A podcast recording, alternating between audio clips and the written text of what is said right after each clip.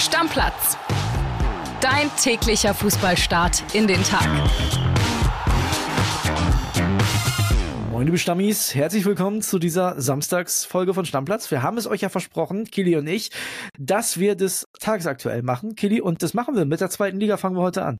Ja, ist quasi eine brandaktuelle Folge mal auf dem Samstag. Keine Sonderfolge, dafür ja. mehr oder weniger eine Sonderfolge zur zweiten Liga gestern Abend. Absolut. Über welches Spiel wollen wir zuerst reden? Über das äh, Unspektakuläre, würde ich sagen. Und das ist auf Schalke passiert.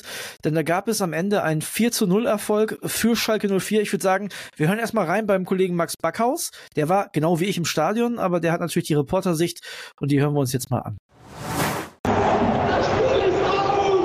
Ja, ihr hört es, das Spiel ist aus. Schalke gewinnt 4-0 gegen den VfL Osnabrück, ballert sich den Frust aber mal so richtig von der Seele.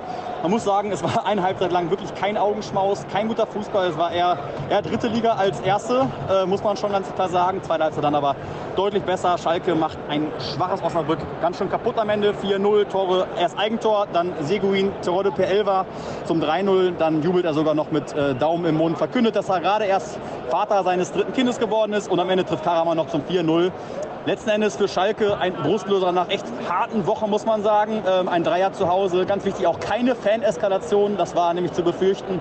Die Felddienst-Arena bleibt erstmal stehen. Ja, wie geht es weiter für Königsblau? Natürlich hat man Hoffnung, dass äh, diese Mannschaft jetzt durch dieses 4-0 einen Lauf bekommt, aber eigentlich ist es trotzdem schon beschlossene Sache, dass der Kader im Winter einen Umbau braucht und zwar einen möglichst großen. Man versucht maximal viele Spieler loszuwerden, viele Spieler wieder zu bekommen. Aber es ist natürlich schwer. Man hat kaum Kohle. Die Situation bleibt natürlich schwierig. Stand jetzt Schalke weiter 16. Aber immerhin hat man den Anschluss gehalten und ist nicht weiter abgerutscht. Man muss es positiv sehen heute und ich meine, beim 4-0 kann man das auch. Ja, Kili, Schalke immer noch unten drin, das ist klar trotzdem kuriose Woche wieder auf Schalke. Ne? Simon Terodde letzte Woche gar nicht gespielt, dann in der Woche zweimal nicht trainiert, weil er Vater geworden ist und jetzt in der Startelf. Ja, aber da noch zu Recht im Nachhinein betrachtet, weil er eben getroffen hat. Ich war überrascht, dass Geratz nur drei Änderungen in der Startelf vorgenommen hat. Ich hätte durchaus mir vorstellen können, dass es mehr gebraucht hätte, aber das hat gereicht und leider hat sich am Ende ja wirklich das, was du in der gestrigen Folge gesagt hast, auch bestätigt. Osnabrück gehört überhaupt nicht in die zweite Liga, muss man leider, leider wirklich so ehrlich sagen und auch so schonungslos ansprechen. Wenn ich mir den Innenverteidiger angucke, der den Elfmeter verursacht hat, den Terodde dann reingemacht hat, der kam aus Rödlinghausen, aus der Regionalliga. Die Regionalliga ist eine Amateurliga mit Profi-Ansätzen und da ist der Sprung in eine gestandene Profiliga wie die zweite Liga dann vielleicht auch einfach ein bisschen zu groß. Ja, man hat das schon gesehen. Ne? Also erstmal nochmal zurück zu Simon Terodde. Der hatte nachher nach seinem Tor Tränen in den Augen. Ich weiß nicht, ob es nur an der Tochter lag oder vielleicht auch ein bisschen an der Erleichterung, was dieses Tor angeht. Und man hat schon gesehen, also erste Halbzeit völlig verunsicherte Schalker haben trotzdem sehr große Spielanteile gegen katastrophale Osnabrücker. Also wirklich niemand in diesem Stadion, Kili, und wie gesagt, ich war ja da, hatte das Gefühl, dass die ein Tor schießen. Und ich glaube, die hätten noch drei Spiele spielen können, die hätten kein Tor geschossen. Wie hast du denn die Stimmung erlebt? Ich habe eine Nachricht von einem Stammi bekommen, dass es auch komische Stimmung gewesen ja. sein soll. Wie hast du das Ganze empfunden? Weil am Fernseher kam es für mich nicht so rüber. Ja, ich äh, saß ja über der Nordkurve, also direkt über den äh, Ultras quasi, über den Hardcore-Fans und ich habe auch das Gefühl gehabt, dass es ein bisschen anders war als sonst. Vor allem auch nach dem Spiel ist mir das aufgefallen. Da ist dann die Mannschaft gekommen, ne? Und äh, da gab es ja auch schon mal den einen oder anderen ausgelassenen Jubel. Die Mannschaft hat sich dann formiert quasi vor dieser Nordkurve, ähm, standen alle nebeneinander. Dann haben die Schalker einmal ganz kurz auf geht's Schalke kämpfen und siegen gerufen und dann war's vorbei. Also keine großen Jubelarien, keine Laola, nix, sondern einfach einmal ganz kurz auf geht's, Schalke kämpfen und siegen und das nach dem Spiel. Das heißt, das war mehr ein Auftrag für die nächsten Spiele als ein Feiern des Ergebnisses. Und da hast du schon gemerkt, das war jetzt noch nicht die ganz große Aussöhnung dafür und das kann ich auch verstehen, sind die Fans einfach zu enttäuscht.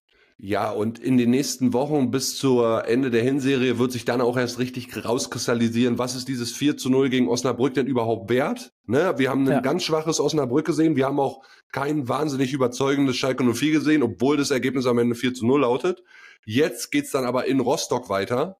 Das ist quasi der direkte Tabellennachbar. Da geht's schon um eine ganze Menge. Osnabrück ja. ist jetzt erstmal distanziert, Braunschweig auch. Jetzt gilt's halt diesen Trend, wie Max es angesprochen hat in der Sprachnachricht, wirklich Ausdruck zu verleihen und die nächsten Spiele vor allen Dingen in Rostock und dann gegen Fürth auch zu gewinnen. Ich bin gespannt, wie dieser Umbruch im Winter aussehen wird. Ich glaube, dass es viel, viel geringer ist, als sich viele Schalker das wünschen und vorstellen würden und vielleicht ja, auch als Max klar, momentan André, noch denkt. Auch. Genau. Finanziell ist ja gar nicht viel möglich. Ja, aber nicht nur auf der Seite der Zugänge, sondern du musst die Leute auch erstmal loswerden. Also wir sind, wir wissen ja alle, dass Schalke Spieler geholt hat, um in die Bundesliga aufzusteigen. Das heißt, die werden jetzt alle auch nicht auf Osnabrück-Niveau Gehalt verdienen. Nee, Die müssen auch erstmal gehen wollen. Die müssen woanders die Kohle erstmal kriegen. 100 Und Prozent. Die muss auch ein anderer Verein erstmal aufnehmen wollen. Und ich denke, der wird Schalke auf vielen, vielen Spielern sitzen bleiben, die sie vielleicht jetzt nicht mehr im Kader haben möchten. Und deswegen wird, glaube ich, der Großteil dieser Mannschaft so bestehen bleiben. Und das ist ein bestehendes Problem auf Schalke. Ne? Wir erinnern uns an Bundesliga-Zeiten, wo sie immer einen Champions League-Kader zur Verfügung hatten, ohne Champions League zu spielen oder das dann auch zu erreichen. Auch das kannst du runterbrechen auf die zweite Liga. Sie haben eigentlich einen Kader zusammengestellt, der die Ambition haben sollte, aufzusteigen. Das ist er jetzt nicht, aber er ist halt viel zu teuer. Genau so ist es. Also genau das gleiche Problem in klein quasi. Aber nochmal ganz kurz zum Abschluss. Wir wollen jetzt nicht weiter auf Schalke rumhacken. Wir Nee. sprechen nur die Situation ganz klar an und müssen auch anerkennen, 4 zu 0 Sieg, das war ein ganz wichtiges Ding. Punkt Genau. aus Ende. Also die Schalke hatten den Killerinstinkt. Ne? Die haben das früher 2-0 in der zweiten Halbzeit gemacht und dann haben die da auch wirklich gar nichts mehr anbrennen lassen, denn dann haben die halt genutzt, dass die Osnabrücker auch danach nicht zurückkamen und weiter schwach waren. Schalke hat's genutzt und hat auch wirklich den Sack komplett diesmal zugemacht. Also auch kein Gegentor, auch wichtig mit äh, dieser schlechten Defensive, jetzt nicht mehr die schlechteste Abwehr der Liga. Die haben sie jetzt komplett übergeben an Osnabrück, von daher schon viele gute Ansätze in der Felddienst Arena gestern. Auf jeden Fall. Muss halt jetzt wirklich nur so weitergehen. So, dann Millantor. Machen wir da weiter. Da gab's ein spektakuläres Derby. Kelly am Ende 2 zu 2. Und ich würde sagen, wir hören erstmal rein beim Kollegen Kai-Uwe Hesse. Der war im Stadion, hat eine Sprachnachricht geschickt und die hören wir uns erstmal an. Was für ein Himmel- und Hölle-Derby. Vor allen Dingen für den HSV war es in der ersten Halbzeit die Hölle. 0 zu 2 Rückstand nach nicht mal einer halben Stunde. Ein unglaubliches Eigentor durch Ramos und Heuer Fernandes, der den verspringenden Ball ins eigene Netz schlug. Doch der HSV zeigte anders als in vielen Auswärtsspielen in dieser Saison sein Herz. In der Halbzeit ergriffen Glatzel, Heuer Fernandes, Schonlau und Reis das Wort, pushten die eigene Mannschaft nochmal richtig nach vorne und die Hamburger präsentierten sich in der zweiten Halbzeit ganz, ganz anders, glichen dann durch Glatzel und Ferrei zum 2 zu 2 aus. Das war dann für St. Pauli die Hölle, denn die Mannschaft von Trainer Hürzeler hatte das Spiel in der ersten Halbzeit wirklich gut im Griff. Aber in der zweiten Hälfte mit dem immer stärker werdenden Schneefall drehte sich die Partie. Am Ende dürften beide mit dem 2 zu 2 einigermaßen leben können. Ja, André, die Rothosen sind jetzt die Schneehosen. Das ist das schlecht, Mann. ähm, Kili, was ich wirklich verrückt fand, also bevor wir gleich über die tolle Moral vom HSV sprechen, ich habe in der Halbzeit aufs Handy geguckt und dann sehe ich, ich habe keine Ahnung, sieben, acht neue Chats und in jedem einzelnen Chat war dieses Eigentor. Das war ja komplett krank. Auch ich habe es dir ja geschickt. Ich bin ja, Ja. einer von den sieben, acht Chats. Ja. Ich kam auch überhaupt nicht darauf klar. Ich sag dir ganz ehrlich meine Gedanken bei diesem Tor. Und das hat jetzt gar nichts mit HSV-Bashing oder sonst was zu tun. Am letzten Bundesliga-Wochenende habe ich im Büro ganz schön Lack bekommen für mein Mitgehen bei dem Unionsspiel zu Hause gegen Augsburg, ja? Ja. Und das waren ausschließlich HSVler. Ausschließlich. Ja. Wirklich, die da richtig drauf gedrückt haben. Und ein Kollege von mir, ich sag jetzt nicht seinen Namen, der Ja. hat gesagt, als ich das eins zu eins ganz spät bejubelte, Kili, wie tief muss man sinken ab in die zweite Liga mit euch? Und in Uh. dem Moment, als Heuer Fernandes dieses Ding da mustergültig ins eigene Tor reingeschweißt hat, habe ich nur so gedacht, Karma, mein Freund, Karma. Aber diese ganze Szene war ja, mal abgesehen davon, dass Heuer Fernandes der ist, der am Ende doof aussieht, weil er das Ding in, unter die Latte nagelt, ne? Guckt euch bitte, falls ihr es noch nicht gesehen haben solltet, es lohnt sich, aber ihr müsst es schon gesehen haben oder ihr seht es jetzt irgendwo bei Social Media, weil das wird jeder zeigen, dieses Tor. Guckt euch das nochmal an. Die spielen auf einem super schwer zu bespielenden Platz, wirklich Katastrophenplatz. Spielen die klein, klein in der Defensive, in so einem Dreieck, sich den Ball hin und her. Also sorry, das konnte nur schiefgehen. Wie kann man so einen Ball, das hat ja Kai Uwe gerade auch gesagt, so einen Ball Richtung Torwart spielen? Das ist ja krank. Ich bin weit weg davon mittlerweile irgendwie Antipathie gegen den HSV zu haben, aber ich konnte nicht mehr. Ich habe Tränen in den Augen gehabt vor Lachen bei dem Tor, ehrlich. Ja, Wie wohnst du? Was für ein Zuhause wünschst du dir? Und wie werden wir in Zukunft leben? Mein Name ist Celine Lauer. Ich bin Michael Fabricius und in unserem Podcast Zwei Zimmer, Küche, Bad gehen wir für euch den großen Fragen des Wohnens auf den Grund. Ich bin Wissenschaftsredakteurin bei Welt. Und ich bin Immobilienjournalist. Zusammen schauen wir uns für euch jede Woche ein neues Thema an. Ich analysiere die Lage mit Blick auf Wirtschaft und Immobilienmarkt. Und ich ordne das Ganze dann aus einer wissenschaftlichen Perspektive ein. Alles rund ums Eigenheim, zum Leben in der Stadt und auf dem Land erfahrt ihr bei uns im Podcast Zwei Zimmer, Küche, Bad. Kommt rein. Aber man muss auch ganz klar ehrlich sagen, ich habe ja Konferenz bei Sky geguckt. Im Nachgang wurde das dann nochmal intensiv besprochen, auch mit Jonas Bold. Es stehen ja die beiden St. Pauli-Angreifer auf der Linie im 16er. Ja. Äh, das Regelwerk gibt es eigentlich nicht her. Von daher kann man jetzt sagen, klar, das wird in ganz vielen Situationen überhaupt nicht geahndet. Muss, ja. man, ne, muss man wirklich auch so sagen. Da ich hätte als HSV auch nicht zum Thema gemacht übrigens. Also hätte ja. ich nicht zum Thema gemacht. Gut, da jetzt so, ne, das Ding geht rein.